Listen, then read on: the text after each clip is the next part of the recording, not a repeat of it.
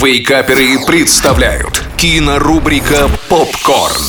Всем привет! Это Николай Янчук, портал Киноафиша Инфо. И сегодня мы вновь поговорим о том, что стоит посмотреть в кино на этой неделе.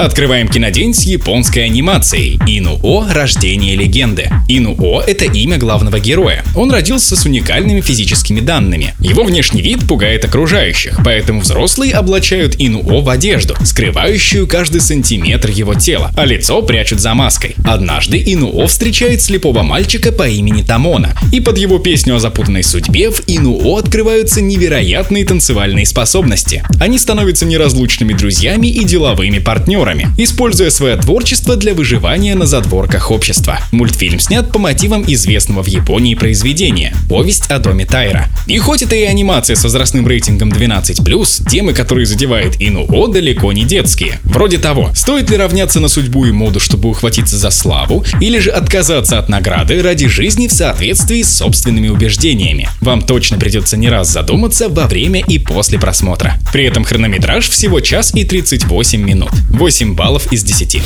Далее смотрим итальянский хоррор с необычной концепцией «Бойся тишины». Сюжет рассказывает о девушке Эмми, которая после несчастного случая, произошедшего с ее отцом, переезжает из Нью-Йорка в родной дом. Там она сталкивается с загадочным явлением. Когда наступает тишина, где бы Эмма ни находилась, при любом звуке или шорохе на нее нападают зловещие существа из потустороннего мира. Для многих актеров фильм стал дебютным в карьере, при этом стоит отдать им должное, поскольку в кадре они выглядят не хуже своих именитых коллег. Самое главное в хорроре — это умение держать напряжение и пугать. И с этим картина справляется хорошо. 6 баллов из 10.